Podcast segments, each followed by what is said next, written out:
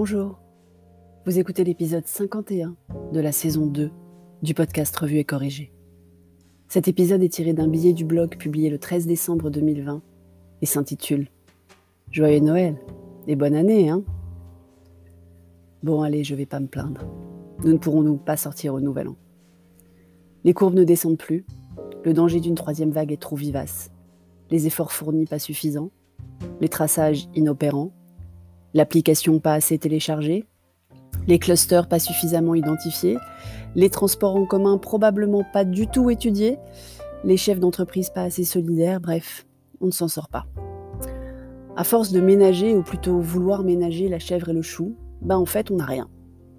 Sans confinement coercitif, pas de baisse drastique, mais sans assouplissement, économie qui plonge.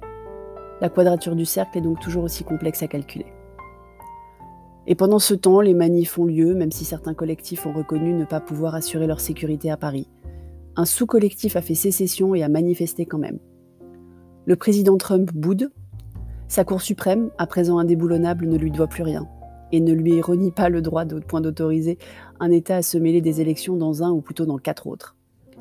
Il est à deux doigts d'appeler les magas à prendre les armes et à déclassifier des infos confidentielles.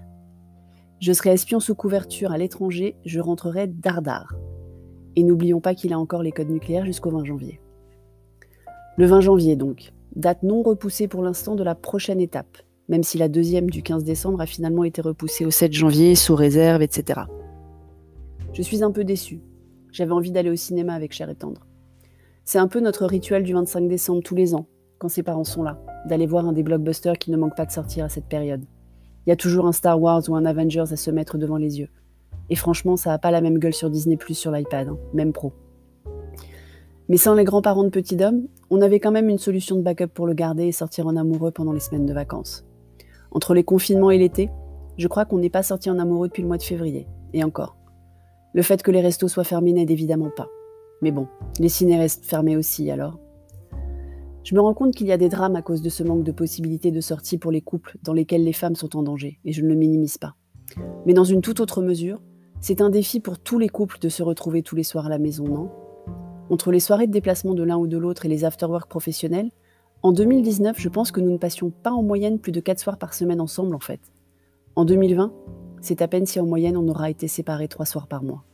Un vrai test. C'est bête en fait. On n'est pas vraiment enfermé. On peut beaucoup plus sortir que lors du premier confinement. On a droit à des exceptions sur à peu près tous les cas de figure. Petit homme va à l'école, Cher et prend le train pour Paris toutes les semaines, la nounou peut venir et pourra repartir à 20h malgré le couvre-feu, on peut même faire du shopping, et on économisera carrément moins que lors du premier, ouverture des magasins et fête oblige. Je ne vais pas vous parler librairie ou théâtre, même le ciné on va s'en passer.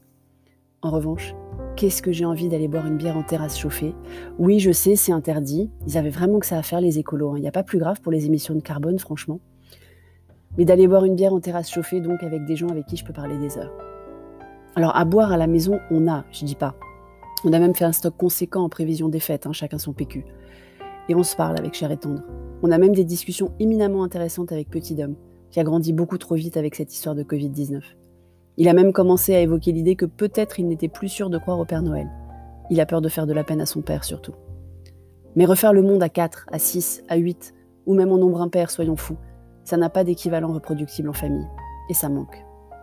Une de mes grandes peurs, donc, c'est qu'au-delà du coût humain, indéniable, économique, indéniable aussi, on va aussi avoir un coût intellectuel. Parce qu'il n'y a plus personne qui refait le monde.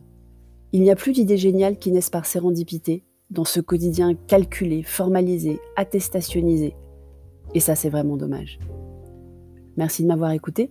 Si vous écoutez sur Apple, surtout laissez un commentaire avec vos 5 étoiles et sur toutes les plateformes de balado-diffusion. Abonnez-vous et partagez. À bientôt.